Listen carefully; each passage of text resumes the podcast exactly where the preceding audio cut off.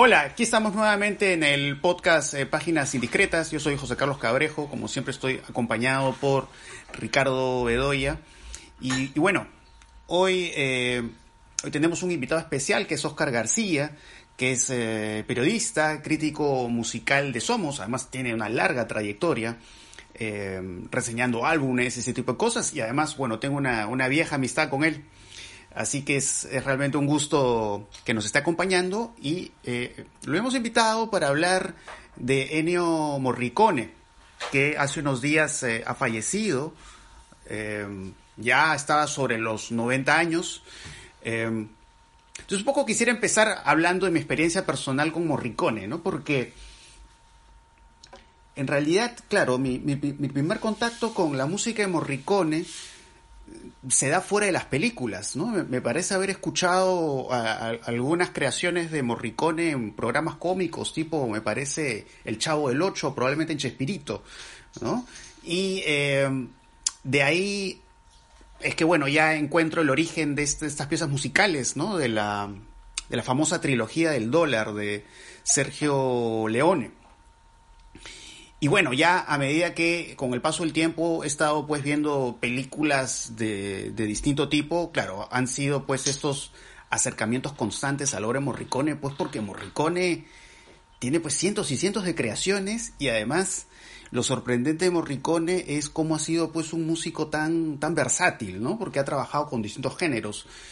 Eh, lo más conocido, de hecho, que está en el western, ¿no? Pero están pues las colaboraciones con, con Giuseppe Tornatore, ¿no? Que tiene estas, esta banda sonora hermosa en Cinema Paradiso, que además es una película que siento que, que probablemente su mayor fortaleza está en la música, ¿no? No, sé qué hubiera pasado eh, con esa película, digamos, eh, con, con, otro tipo de, banda sonora. Eh, entonces, bueno, se le conoce mucho pues a Morricone por sus trabajos en el western eh, y se le conoce pues por estos trabajos eh, que a veces son trabajos que han tenido nominaciones al Oscar, ¿no? Porque en realidad él ha tenido pues un premio honorífico en el Oscar y después recibió el Oscar por eh, The Hateful Eight, ¿no? La película de Tarantino. Um, y, y, bueno, llama la atención eso también, o sea, no solo la cantidad de trabajos, sino la brillantez de su trabajo y además que un poco hasta el final, los últimos años de su vida, es como que él se podría decir que ha seguido metiendo golazos, ¿no? O sea, ha, ha podido seguir creando eh, música tan importante, ¿no? Y en los últimos tiempos, además, también yo, yo he tenido mucha cercanía a la música de Morricone porque he estado consumiendo mucho este, este tipo de, de cine temática criminal conocido como el Yalo, ¿no? Que es un trabajo en este tipo de películas eh, en las cuales pues poco mucha gente no conoce, ¿no? Por ejemplo, las colaboraciones que ha tenido con gente como Lucio Fulci, como Humberto Lenzi. Y, eh, digamos, eh, tiene creaciones ahí buenísimas, ¿no? Entonces es, digamos, el caso de Morricone siento que hay todo un universo por descubrir, ¿no? Porque ha hecho tantas cosas, ha trabajado tantas películas y además eh, con registros muy diferentes. Pero en, en estos distintos géneros o en estos distintos tipos de películas o en estos eh, distintos tipos de cineastas con los que ha trabajado, eh, siempre pues eh, Morricone me ha parecido muy brillante y muy emotivo. Entonces, claro, me encanta explorar películas, ¿no? Pero creo que hay un, hay un asunto aparte ahí que es descubrir la música de Morricone en películas. Y yo creo que eso es como, como interminable, ¿no? Y de hecho, la noticia o sea, cuando me enteré de la muerte de Morricone, de hecho, pues sí, para mí fue un impacto, ¿no? O sea, obviamente no conozco Morricone, o sea, conozco Morricone por su obra, pero es como que probablemente les habrá pasado a ustedes también a muchas personas, ¿no? Que ya con la música de Morricone uno tiene como una conexión muy especial, ¿no? Una conexión hasta entrañable. Eh, entonces sí, sí, la verdad que sí, era un hombre muy mayor, pero, pero igual me dio mucha pena, ¿no? Porque creo que su presencia tiene un significado muy especial en el cine. Ahora, lo interesante yo creo de Morricone es esa versatilidad que le permitió trabajar en varios campos a la vez, ¿no? Porque cuando uno revisa la, la filmografía de Morricone, eh, descubre que trabajó, sí, en el western, claro, y ahí es conocidísimo, ¿no? Y no solamente por su trabajo con Leones, sino también en otros westerns, una pistola para Ringo, en fin, en, muchas películas, pero también en buena parte del cine popular italiano, que se hizo en los años 60, ¿no? La comedia, este, la comedia picaresca, digamos, ¿no? Hizo canciones para Mina, hizo canciones populares para la cantante, esta famosa italiana, ¿no? Eh, y luego, eh, claro, en los géneros eh, criminales de los años 70, ¿no? Trabajó con Dario Argento, Lucho Fulci. Pero también lo que es interesante en Morricone es cómo tiene un pie en esa música de géneros, pero también tiene un pie en el nuevo cine, ¿no? Porque es un colaborador importante de Pasolini, trabaja con Bertolucci, trabaja con Marco Bellocchio, es decir, con los cineastas del nuevo cine italiano, ¿no? Los cineastas que surgen en los años 60 y que se convierten un poco en las figuras, eh, un poco, además, mm, impulsados por lo que estaba pasando en esos momentos, la nueva ola y todos los nuevos cines europeos. Pero también trabaja para eh, cierto cine político, ¿no? Cierto cine comprometido, ¿no? El cine de la contestación, como le llaman los italianos, ¿no? Que, por ejemplo, es, el músico de la batalla de Argelia, ¿no? Que es una película de Guilo Pontecorvo muy importante, ¿no? Este, también está en Sacco y Vanzetti, ¿no? Está en estas películas de denuncia, ¿no? A la corrupción y un poco al autoritarismo policial como investigación de un ciudadano sobre toda sospecha, que además es una de sus melodías más conocidas, ¿no? Como ese silbido eh, obsesivo, porque había todo un lado obsesivo también en Morricone, ¿no? Esa especie de repetición, esa vuelta, esa recurrencia en determinados, este, en determinados motivos eh, sonoros, ¿no? Eh, desde los chicotazos, digamos, hasta, qué sé yo, el cierto tono melancólico de algunas trompetas, ¿no? Eso es interesante, ¿no? Interesante en Morricone su capacidad para trabajar en géneros muy distintos, ¿no? Eh, géneros populares o géneros que se quieren, entre comillas, prestigiosos, ¿no? Y eh, sus variaciones sobre motivos que son bien interesantes, ¿no? No sé qué puede decir Oscar. Ah, bueno, ah, ¿qué tal? Eh, gracias Ricardo, gracias José Carlos por la invitación. bueno, la primera pregunta que decía José que era acerca de cómo uno conoce la música de, de Ennio. Yo, yo tengo dos historias, verdad, sobre, sobre cómo conocí la música de Ennio. La que recordaba en mi Facebook hace ayer o anteayer era el tema del noticiero Lo bueno, lo malo y lo feo de la jornada, que no tiene nada que ver con, con lo cinematográfico. Era un noticiero eh, tipo Los Chistosos de los años 80, pero las cuñas que ponían en ese noticiero, casi todos eran melodías de Morricone, leitmotivs de Morricone de, de bueno, de, sobre todo de Spaghetti Western, ¿verdad? Por, por el título del Entonces yo, yo de niño escuchaba esas melodías sin saber qué cosa era o de dónde venían en todo caso. Eh, la segunda anécdota que le contaba José Carlos la vez pasada era acerca de, eh, yo compré un libro saliendo de la facultad, yo estudié comunicaciones con José Carlos en la facultad, específicamente acerca del Euro Western, el, el Spaghetti Western, y para mí fue una revelación porque yo no había visto, no había tenido oportunidad de, de ver ninguna de, nada de este cine, y definitivamente fue encontrar un mundo eh, alucinado en el cual cada entrada que de los artículos que yo leía era una película que tenía que buscar y así fue como interiormente se me fue metiendo la música de Morricone, la música de otros autores, de otros compositores, de, también de la época como Luis Bacalov, que Tarantino ha usado también en, Kill Bill 1. Esa es, la, esa es la historia que yo tengo con Morricone. Ahora, ¿por qué Morricone, por qué estamos hablando de Morricone, verdad, ahorita? Pienso que para entender a Morricone hay que entender también cómo era la música del western antes de él. Eh, antes de, por ejemplo, eh, lo que hacía Max Steiner o Dimitri Tiomkin, que eran como, o Elmer Bernstein, que eran los compositores de westerns en Estados Unidos, tienen un, una, un estilo de, de, sonorización totalmente distinto a la forma en la que el maestro se aproxima al, al cine, ¿no? Eh, en Estados Unidos primaba mucho eh, dos tipos de, de, composiciones, el estilo triunfalista sinfónico, que es por ejemplo cuando escuchas tú cuando comienza Los Siete Magníficos, de Bernstein hace reventar como una fanfarria eh, alegre además, ¿no? Y, y el otro eh, temas, los otros motivos que se insinuaban en el western en los años 50 eran poner baladas. Eh, por ejemplo, no sé, podías, podías ver a Dick Martin cantando una balada en, en Río Bravo, en High Noon comienza también con una balada. Eh, Morricone es una, una aproximación totalmente distinta. Eh, uno escucha eh, la primera película que él tiene con Leone y es una paleta de sonidos tan, tan extraña que uno piensa en verdad, hasta incluso si le están tomando el pelo. Uno no sabe si, eh, si el carácter de la música es, es irónico o es en verdad que a alguien se le ocurrió la idea de que sonar una guitarra eléctrica en el oeste podía ser una forma de, de, contar una historia.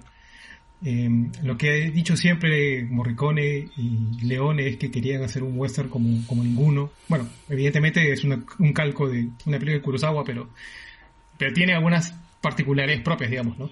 Y una de ellas es la música. Eh, una guitarra eléctrica, eh, unas tablas. Y quería recuperar algo que dijo Ricardo hace un ratito, que es acerca de los motivos obsesivos y repetitivos en la música de, de Morricone. Definitivamente es una característica total en muchas de sus bandas sonoras. Es, no, no tienen muchas, muchos, este, ¿cómo se puede decir? No son muchos leitmotiv, son tres o cuatro nada más, pero los repite, los repite, los repite. En el bueno del Mario y el feo, por ejemplo, solo hay un leitmotiv, pero bueno, digamos, el principal es uno solo para los tres personajes. Lo único que cambia son los instrumentos. Para Clint suena una, una flauta, creo, o un silbido. Para, para el personaje de Ivan Cliff, el malo, suena una especie de quena más gruesa, qué sé yo. Y para el personaje del feo es un alarido, que es el famoso aullido, aullido ¿no? ¿Qué cosa te quiere decir eh, con esto?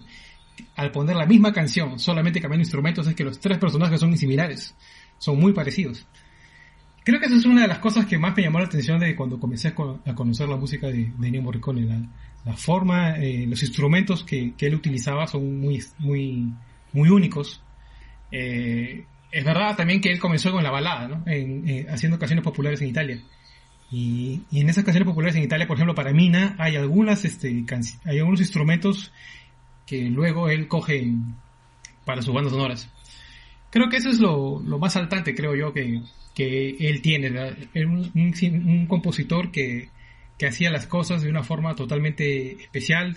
La personalidad que él tiene es, es, impresionante, ¿no? por eso es el estilo Morricone que fue tan, tan copiado. No sé, no sé si tú qué opinas, José Carlos. Bueno, el, asunto es que hay, otra cosa que mencionaste que me parece muy interesante, ¿no? Que, claro, Morricone es súper famoso, pero digamos, en, los tiempos en que él está, ha estado trabajando, eh, sobre todo en, Italia, ¿no? Con estas, estas películas de género, los westerns, los yalos, digamos, hay otra línea de, músicos muy interesantes y, que, claro, ¿no? O sea, digamos, el, el, asunto de la relación con Tarantino y, y, no solo con Morricone, sino con otros músicos, ¿no? Pienso en Bruno Nicolai, en Nora Orlandi, y justamente Tarantino usa parte de la música que compuso Nora Orlandi para la película El extraño vicio de la señora Ward de Sergio Martino para eh, su película Kill Bill. Pero a la vez, claro, en el, es muy curioso el caso de, de Hateful Eight, que es una película eh, claramente inspirada en El Gran Silencio de Corbucci y en La Cosa de Carpenter, y son dos películas en las cuales ha trabajado Morricone, ¿no? Y él lo llama para trabajar ahí. Entonces, eh, digamos, pensando pues en un realizador como Tarantino es muy interesante eso, ¿no? O sea, es como coge o llama o convoca a Morricone, digamos, para una película que entra en sintonía, ¿no? Entra en afinidad, ¿no? Con estos otros eh, trabajos de, de Morricone. Y lo interesante también que comentabas, Oscar, es claro, las capas. Eso, eso es algo interesantísimo, ¿no?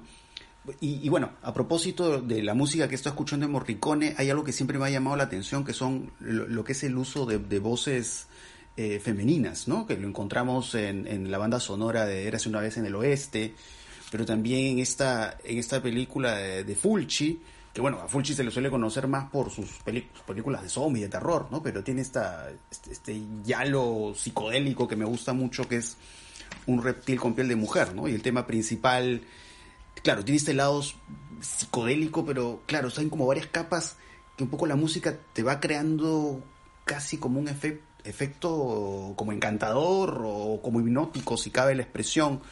Eh, y claro, a medida que vas volviendo, pasa justamente eso, ¿no? vas encontrando toda una multidimensionalidad en las creaciones de, de Morricone. Y eso yo creo que es prácticamente transversal a todo el tipo de películas que él ha hecho.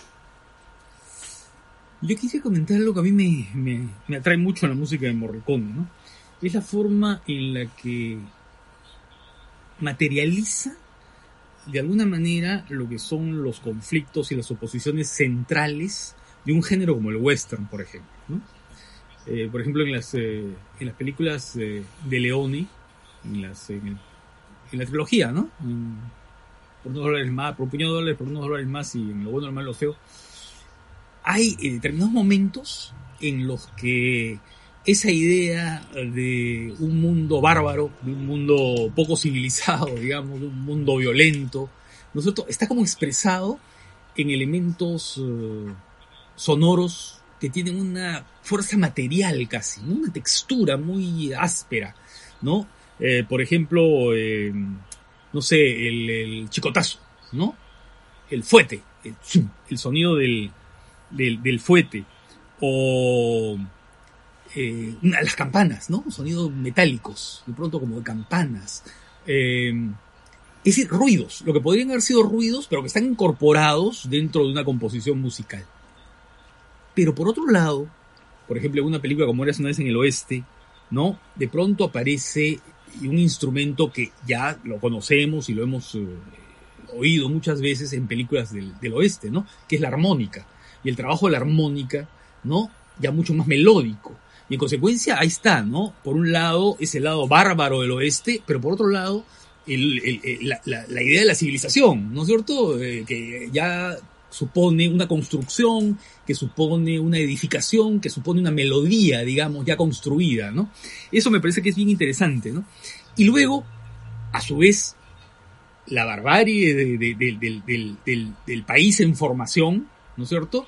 la etapa intermedia representada por la armónica, ¿no es cierto? Y luego los años 20, o el comienzo del siglo XX, ¿no? En Eras una vez en América, donde eh, la flauta eh, de alguna manera encarna esa civilización ya construida, ¿no? Pero que de alguna manera se ha construido sobre el germen de la descomposición y de la violencia, o de la traición, ¿no? Y lo que sentimos en la flauta es esa especie de nostalgia por algo perdido, ¿no? Que en el caso de Eras una vez en América puede ser la amistad de los niños, ¿no? El, crecimiento, la solidaridad que había entre los amigos, todo eso que termina por disolverse, ¿no? A mí me parece bien interesante esa, digamos, esa asociación melódica o musical, ¿no es cierto?, con eh, eh, las contradicciones que construyen un género, ¿no? No sé qué piensa Oscar. Bueno, lo de la flauta en Eras Ciudades en América es, es, es, bastante acertado, ¿verdad? Es, es, como si representara la inocencia de los personajes. Eh, no sé si es una flauta o es una quena, pero en todo caso es una sonoridad bien, bien particular, este, que me da atención. Y el, asunto de la armónica también es, es fundamental. Yo recuerdo cuando vi la primera vez, era hace una vez en, en el oeste, eh, ya con ojos, yo con oídos abiertos al tema de la música, una de las cosas que más me llamó la atención fue definitivamente el tema de la armónica, porque es un tema que no se, completa, que no se completa hasta que no escuches el tema de Frank, que es el... voy a tratar de tararear acá, pero el tema de la armónica es... que lo escuchas repetitivamente a lo largo de toda la película porque sabes que hay algo que está torturando a Charles Bronson, que es un personaje que tú no sabes qué, tú no sabes qué cosa es lo que busca. Frank, que es este Henry Fonda, tampoco sabes qué cosa quiere pero su, melodía es distinta. Cada vez que él aparece suena una guitarra eléctrica, suena tan, tan, tan. Y esos dos motivos se mezclan en la escena del duelo, que es cuando tú entiendes por qué es que, por qué es que Charles Bronson estaba buscando una, una venganza, ¿no? Es, ahí, bueno, la imagen ya te lo dice, ¿no? No, voy a, no voy a spoilear a la gente que no ha visto la película, pero a mí una de las cosas que más me llama la atención de, de Morricone, de su obra, es de la forma en la que cómo te cuenta las características de los personajes a través de la música, cómo escoge cada timbre para que acompañe a un, a un, este, a un, a un personaje, a un actor, eh, y cómo los hace, cómo hace conversar esas, esas canciones, esas, esos motivos, digamos, ¿no? En el caso de, como digo, la armónica nuevamente y, y el tema de, de Frank se, se, complementan de una forma en la que a mí casi me hace llorar, este, si no me ha hecho llorar en verdad, este, esa forma de, de, de ir subliminalmente contándote una historia, ¿no? Contando una historia que además tú la ves en imágenes pero no la comprendes. Hasta que la música le pone ese extra, digamos, ¿no? Eso es una, el tema de, de Jill, eh, ¿cómo se llama la actriz de Eres una en, en el oeste? eh, Claudia Cardinale. Claudia Cardinale también es una, otra maravilla, porque te cuenta pues esta, suena de una forma tan melancólica y a la vez tan esperanzadora que es un poco la historia de, de América, ¿no? Y, de esta prostituta que quiere buscar una especie de redención eh, en casándose con un, con un hombre de bien, digamos. Es un tema hermoso, creo que cualquiera que lo haya escuchado no, lo puede olvidar. Eh, te pinta perfectamente el personaje. e igual, para terminar con el tema de el, cuarto personaje, Cheyenne, el actor, este, se me fue el nombre ahorita. Es un, es, un, es un actor que siempre tiene una salida cómica.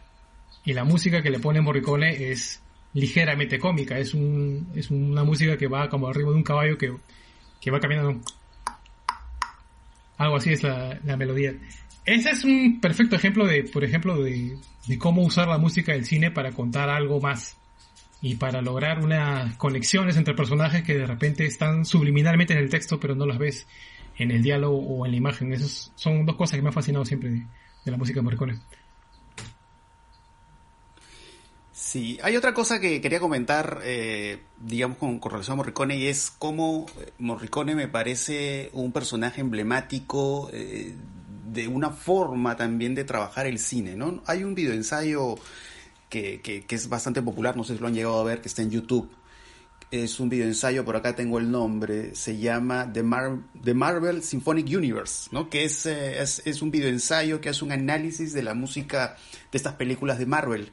Y dice algo interesante, ¿no? Porque eh, hacen una comparación de viejas bandas sonoras, o sea, películas tipo Star Wars, eh, hablo de las películas clásicas de Star Wars y comparándola con las de eh, las películas estas de Marvel.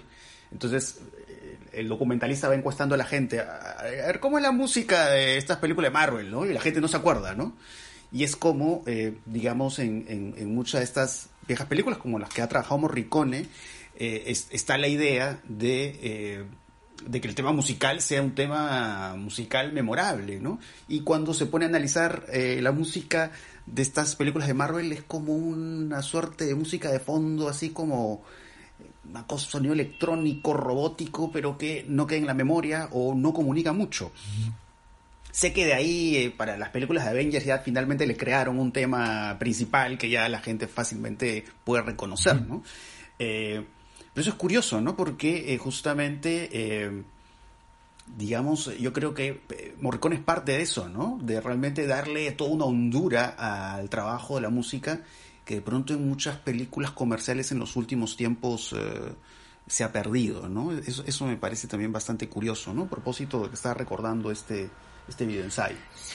Un amigo, eh, Víctor Hugo Palacios, me decía que había leído que Morricone fue el creador, digamos, del diseño sonoro de la primera secuencia, es una larga secuencia de Érase una vez en el oeste, ¿no? Que si ustedes recuerdan, es una secuencia que no tiene, que no tiene música, ¿no? Y que simplemente son ruidos, ¿no? Son ruidos. Eh, claro, es los bandoleros que están esperando que llegue el tren, ¿no? Están esperando algo que, que va a llegar en el tren, ¿no? Y lo que escuchamos es una mosca que vuela, ¿no? Eh, escuchamos una puerta que se va, va golpeando, ¿no? Eh, el viento, por cierto, ¿no? Eh, y algún otro sonido por ahí. Pero son sonidos que tienen un ritmo, pues, ¿no? Y que están construidos como, como una pieza musical, ¿no? Y, Víctor Hugo me decía, claro, es como música concreta, ¿no? Esa incorporación de la música concreta. Y eso también ocurre en Eres una en América al comienzo. ¿no? Cuando sentimos el sonido del teléfono, un teléfono que suena y suena y suena y suena, y de tanto sonar ya adquiere, ¿no es cierto?, una dimensión que no es únicamente funcional, digamos, ¿no? No solamente es la información de que está sonando el teléfono, sino que hay otra cosa más. Y también en la película que hizo después, ¿no? En, que se llama Eres una, eh, Eres una revolución, una película con Robert Steiger que hizo con Steiger y James Coburn, que también una especie de, de, western, ¿no? Un western muy singular, medio farsesco en la que hay una secuencia en la que los personajes eruptan, eruptan, eh, eh, mascan de una manera y los sonidos de esta, de esta especie de ¿no? de digestión complicada eh, crean también una presencia sonora importantísima, ¿no? Y Morricone estuvo detrás de todo eso, ¿no? haciendo de alguna manera un diseño sonoro a partir de ruidos, ¿no? De, hecho, yo he leído una, un ensayo, lamentablemente me he olvidado el nombre del autor, pero mencionaba un poco lo que está contando Ricardo ahorita, que es, es era hace una vez la revolución eh, y, los, y los eructos, que es como la, la música de, de Morricone de alguna forma se va viendo un poco más feísta. No, no es una forma eh, despreciativa, diminutiva de decirlo, sino simplemente es como decir, eh, cómo va experimentando con estos sonidos, eh, digamos, poco convencionales, como por ejemplo el, el, el silbido, en, la trilogía del dólar, cómo va degenerando de alguna forma hasta llegar al aullido, que es en El bueno, de Mario el feo, hasta llegar a los eructos en Eres una de la revolución. Es, es, es la forma en la que el compositor va explorando cada vez más y encontrando nuevos este, elementos desafiantes, incluso en donde, donde normalmente se dice que no es música, como por ejemplo la partitura de ruidos en el comienzo de Eres una vez en el oeste. O sea, eso es música, sí es música, es, puede ser música concreta. Morricone era muy enterado de las vanguardias este, musicales europeas de su tiempo. Eh, de hecho, eh, las cultivaba. Lo que pasa es que no, esa faceta de, de su música no se la conoce mucho porque la, faceta de compositor un poco ensombrecido sus otras sus otras obras pero él ha compuesto bastante bastante música eh, muy muy interesante que no tiene nada que ver con, lo musical y, que se basa pues en, este, estos motivos de vanguardia. Algo que destacaba yo en el artículo que escribí en el comercio hace poco es que en Morricone parecen convivir dos personas.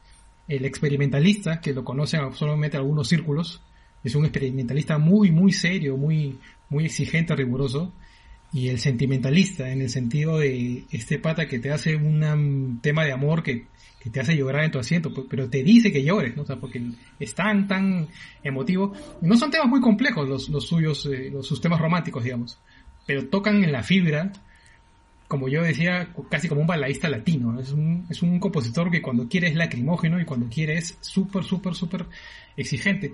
Estoy recordando para terminar esta idea, eh, la, eh, la, banda sonora de Bueno, el Mario y el Feo tiene, tiene elementos de música de vanguardia. En, que no son los, motivos clásicos, básicamente son los motivos de, de acción. Por ahí cuando cuando Tuco y, el, rubio están caminando por el pueblo y están los cinco o siete bandidos esperándolos, hay una serie, una extrañísima de ruidos que suenan toco toco tom, cha cha cha. Eso, por ejemplo, es bastante, bastante avanzada para una forma de musicalización que yo no lo he escuchado, en todo caso, en westerns americanos, al menos de la época, ¿no? Es otra forma en la que, en la que Ennio Morricone innovó y, y creo que no se le ha dado tanto crédito, ¿no? Esa parte tan, esa parte más experimental de su música. Claro. Ahora, eh, bueno, digamos, lo, más popular, de hecho, en, en Morricone están, claro, las películas de Leone, por ahí Cinema Paradiso de Tornatore. Eh, ahora, si hiciéramos memoria, vamos a decir de los trabajos de Morricone eh, poco más rebuscados, vamos a decir eh, más caletas, por usar una expresión. Eh, ¿Cuáles se les vendrían a la cabeza? ¿no? De hecho, por ejemplo, hablando de títulos no tan populares, a mí me encanta mucho el, trabajo que hizo Borricone en una película de, de Massimo Dallamano, que le llaman que le han hecho Solange, ¿no? Que es, claro, es, un yalo, pero lo raro es que, claro, ¿no? Hay muertes y desapariciones, y de pronto, claro, es eso que mencionaba Oscar, ¿no? Este lado sentimentalista aparece, a pesar de que, digamos, es un género que está como en otra clave, ¿no? Porque es un tema, un poco esta dinámica del thriller, ¿no? De descubrir a un criminal, ¿no?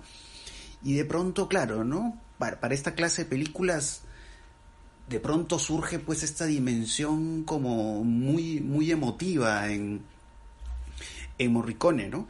Eh, y justo, justo, justo un amigo me pasó ahora un link de un western que es eh, de Sergio Solima, que se llama Ajuste de Cuentas, ¿no? Creo que la traducción en inglés se le conoce como The Big Gun Down, creo, algo así, ¿no? Pero Ajuste de Cuentas de Solima, ¿no? Y bueno, le me pasó el intro del, del western y es impresionante. Eh, en cuanto justamente esto que comentabas un rato, creo que lo dije, bueno, si no lo dije lo digo ahorita, ¿no? Este, el asunto de los coros femeninos, ¿no? Que lo usa en Érase una vez en el oeste y también en esta película y, y cómo con estas voces femeninas pues te crea todo esta todo este sonido como envolvente, ¿no? Pero no sé, en el caso de ustedes que si, si tuviéramos que sugerirles a quienes nos están escuchando un poco bandas sonoras no tan populares, ¿cuáles, cuáles sugerirían? A ver, eh, yo, a ver, antes de contestarte, José Carlos, eh, me gustaría comentar lo que dijo Oscar. Él habla de ese feísmo, ¿no? Ese feísmo que de pronto incorpora Morricone en su trabajo. Pero claro, es un feísmo que, que, que, de alguna manera tiene relación con lo que estaba pasando con el cine italiano de esa época, ¿no? Es decir, el cine italiano se hacía más feo, entre comillas, digamos, más feo en el sentido de perder incluso a la armonía medio desequilibrada que tenían los westerns italianos, ¿no? Es decir, los westerns italianos ya eran descompuestos en relación con sus modelos originales, ¿no? Pero el cine italiano, conforme avanza los años 60 y los 70, eh, se vuelve cada vez más, eh, digamos, pues, supongo que además a partir del éxito que tienen las películas de Argento, ¿no? Que es eh, comienzo de los 70. Eh, se vuelve cada vez más turbio, digamos, ¿no? Más turbio en sus asuntos, más turbio en su tratamiento, más exagerado, más barroco, más hipertrofiado, ¿no es cierto? Y entonces ahí eh, Morricone está en muchas de esas películas, ¿no? Trabaja con, en fin, con, con Aldo Alado, con Máximo de la Mano, con todos estos eh, directores que de alguna manera son los responsables de eso. Pero también con Pasolini, ¿no? Que tiene, a su vez, una misma eh, deriva, digamos, ¿no? Hacia ese lado cada vez más eh, feo, entre comillas, ¿no? Eh, porque Pasolini también pone en primer término cierto feísmo, ¿no? Y se va acentuando conforme avanza su obra, ¿no? Y un feísmo que lo va llevando incluso hasta, eh, bueno, Saló, que Saló también tiene música de Morricone, ¿no? Entonces, este, creo que, que, que hay ahí eh, un... Él, él decía, Morricone siempre decía, ¿no? La música que yo hago es la música para los directores, ¿no? Eh, yo no pretendo hacer una obra personal, digamos, en, en la eh, para una película. Trabajó por los directores. Sin embargo, hacía obra personal. O sea, ahí estaba justamente su, uh -huh. su, su, ¿no? Eh, la gracia. Uh -huh. eh, a ver, no, no, no sé, no, no, sé si hay una película caleta que tenga, ¿no? Pero yo las melodías que más recuerdo de, de, de, de Morricone, tal vez es la más repetitiva, es la investigación de un ciudadano, sobre todo sospecha de Helio Petri, ¿no? Eh, que es una, que es muy fuerte, ¿no? Y luego, eh, la música que hizo para Sacco Vanzetti, ¿no? Que la hizo y que además este, en su momento tuvo muchísimo éxito y fue muy popular, ¿no? Definitivamente yo la, la parte de la obra de Morricone que más he, he apreciado es definitivamente el Spaghetti y la década de los 80, que es la, la década en la que él compone pues La Misión, Los Intocables, que son bandas sonoras que creo que todo el mundo la, las ha escuchado. Específicamente por, un, por una banda sonora caleta, eh, ahorita lo único que se me viene a la cabeza es un disco. Es un disco que sacó Mike Patton, que es, el, es un cantante de una banda de rock que se llama Fade No More, que es un gran, gran admirador de Morricone y de la música de vanguardia en general. Lo sacó en el 2005, que se llama Crimen y Disonancia, Crime and Dissonance. Si, si alguien lo tiene por ahí, este, no sé si está en Spotify ahora, pero en todo caso, yo, yo he tenido ese, ese, ese disco y era realmente, te volaba la cabeza la, la imaginación que tenía Ennio Morricone. Es una compilación de, de tracks de, de, películas poco conocidas, eso es lo que quiero decir. No recuerdo ahorita el nombre de las películas, recuerdo la, las melodías. Eh, es, este, este disco, Crime and Dissonance, compila las mejores melodías caletas de Morricone, de, de westerns, de yalos, de, de, películas eróticas recontra, recontra, recontra bajo presupuesto un poco conocidas, pero que a este, a Mike Patton le había interesado, así que las compiló. Eso es lo que yo podría aportar como, como algo caleta. Si alguien quiere buscar realmente lo, lo, más rebuscado y lo más chévere de Morricone, que no sea pues el violín, de, de los, la, las, partes más conocidas, digamos, en todo caso, eh, yo lo invito a que lo busque porque en verdad no, no se va a decepcionar, se va, le va a abrir la cabeza a, una, a una nueva forma de, de, apreciar el talento de, de Ennio.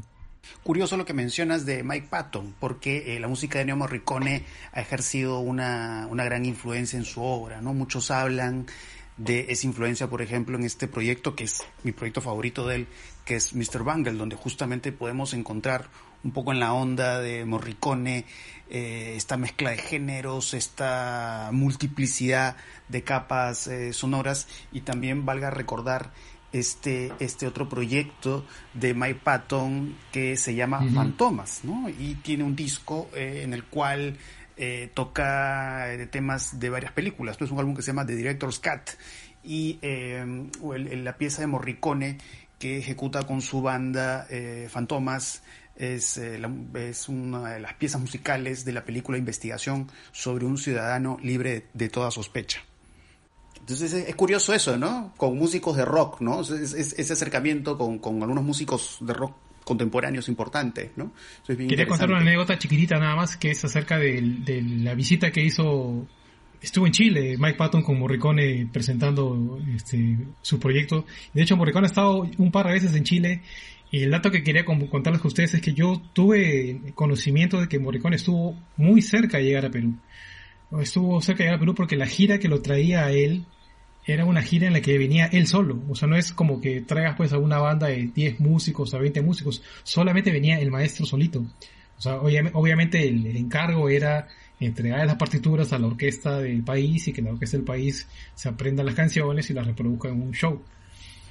Y a mí me preguntaron una vez si yo pensaba que un espectáculo de Ennio Morricone podía traer gente a Perú.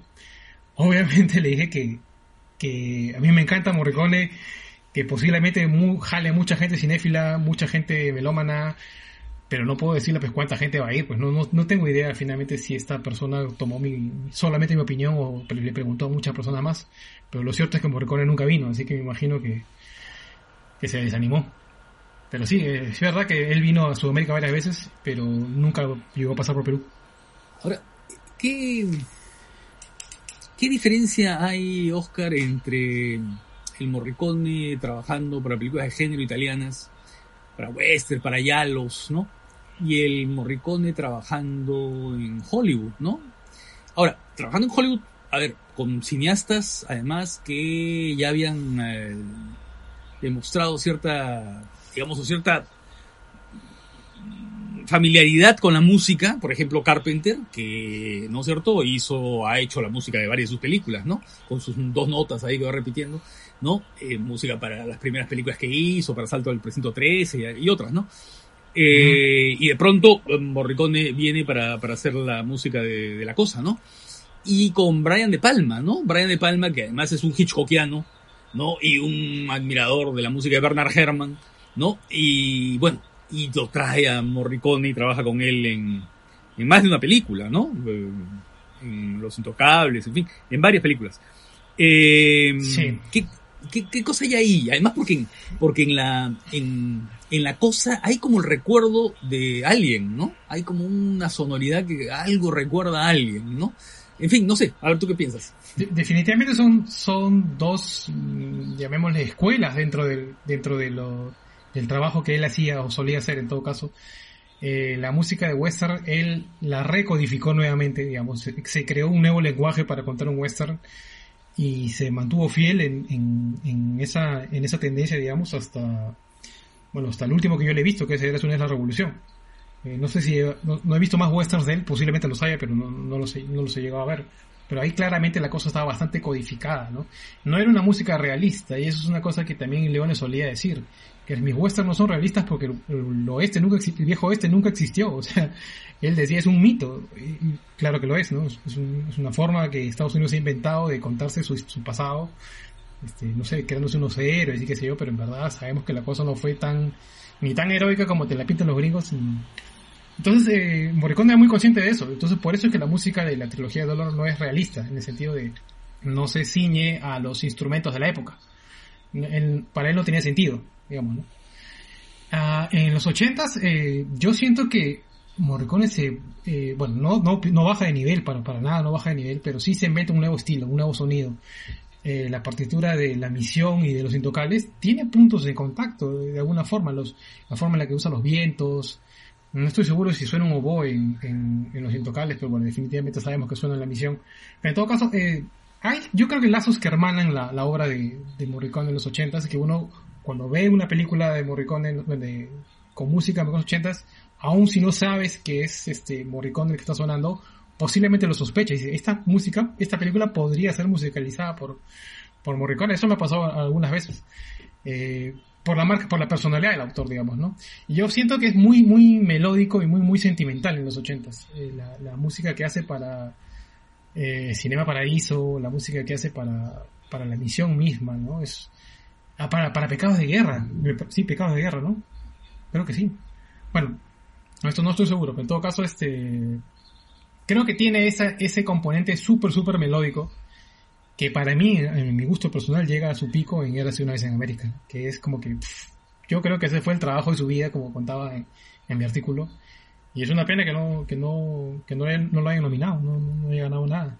Se nota claramente que el hombre se, se metió el trabajo en componer todos estos motivos, y que nuevamente digo, eh, insisto en, el asunto del sentimiento y la hipermelodía, ¿no? la, la, melodía de la banda sonora de una vez en América este, cada, cada tema es instantáneamente reconocible con, porque lo escucho solamente una vez nada más. Y Morricone vuelve y vuelve y vuelve por, la misma forma en la que hablábamos hace rato de la repetición y la obsesión. Eh, yo creo que esas son las dos cosas que de, definirían esos estilos que estaba hablando, ¿no?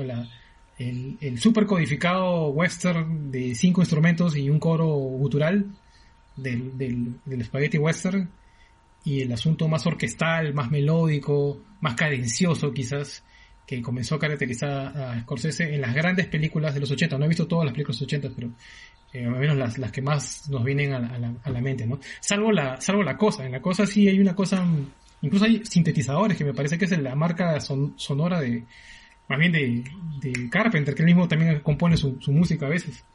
Ahí no sé bien qué cosa pasó, si es que Carpenter dijo a Scorsese a Morricone compone algo con sintetizador o de repente el mismo Carpenter se mandó a tocar sintetizador sobre la música de, Morricone. Eso no me queda claro, tendría que leer más en todo caso. Creo que eso sería.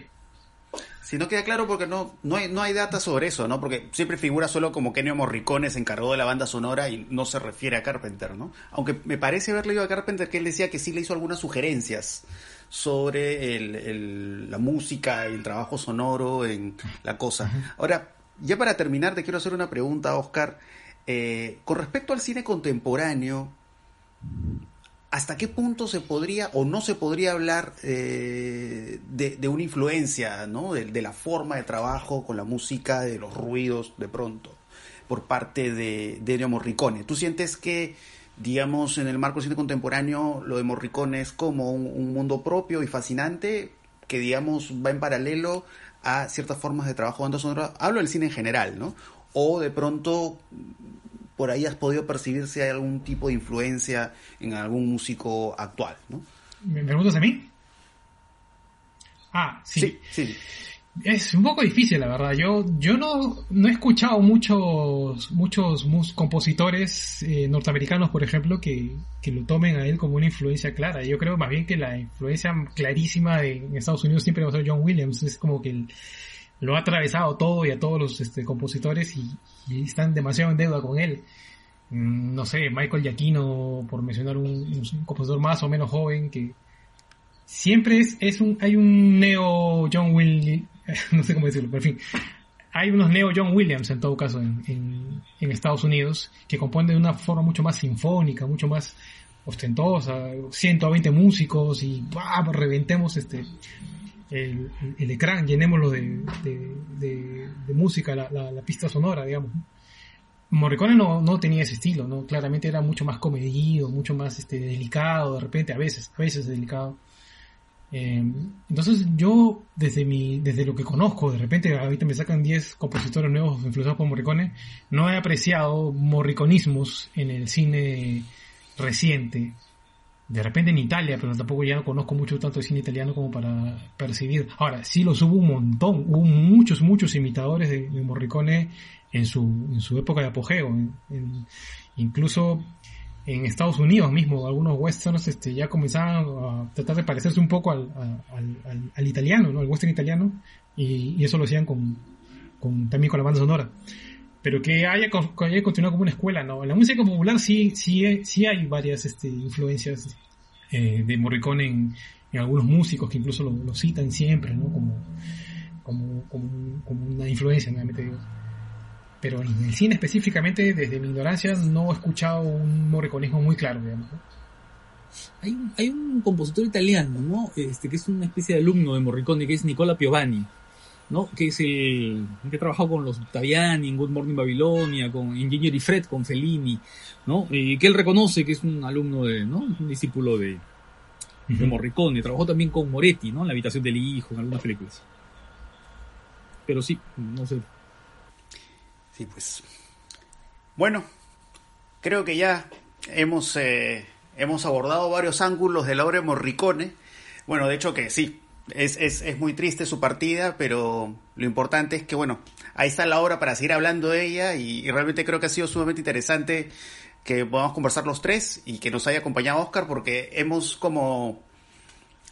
hemos abordado varias capas, ¿no? Varios aspectos interesantes de la obra de, de Morricone.